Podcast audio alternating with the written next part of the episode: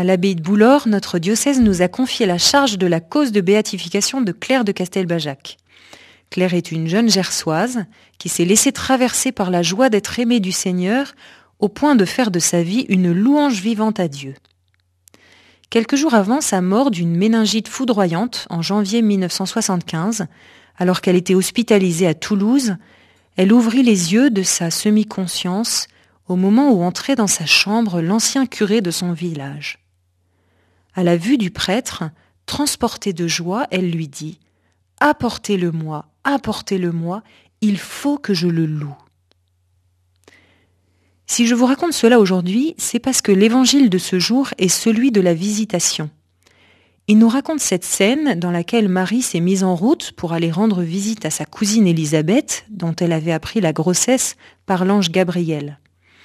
Or Élisabeth, dès qu'elle voit Marie, sent son enfant tressaillir en son sein.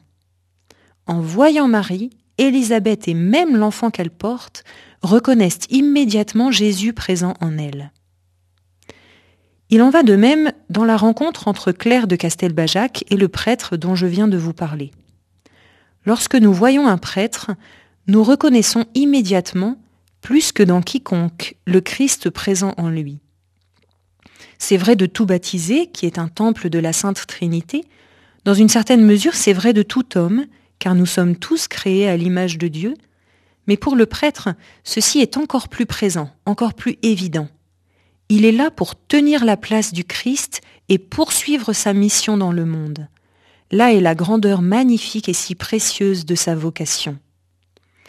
Claire ne s'y est pas trompée, elle qui, à la vue du prêtre, veut trouver tout de suite en lui l'accès vers Jésus Eucharistie. Lorsque nous prions pour les vocations, nous devrions penser à cela. Si nous demandons des prêtres, c'est que nous avons besoin de la joie que doit susciter dans notre cœur la rencontre avec ces représentants de notre Seigneur. Il faudrait que, comme Claire, la vue d'un prêtre nous emplisse de joie. Cette joie même qui fit tressaillir Jean-Baptiste dans le sein d'Élisabeth lorsqu'il rencontra son Sauveur présent dans le sein de Marie.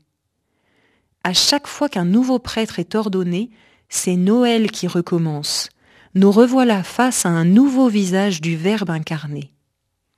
En appelant la venue de Jésus dans notre monde, demandons-lui de saints prêtres et prions pour que tous les prêtres soient de fidèles reflets de son visage.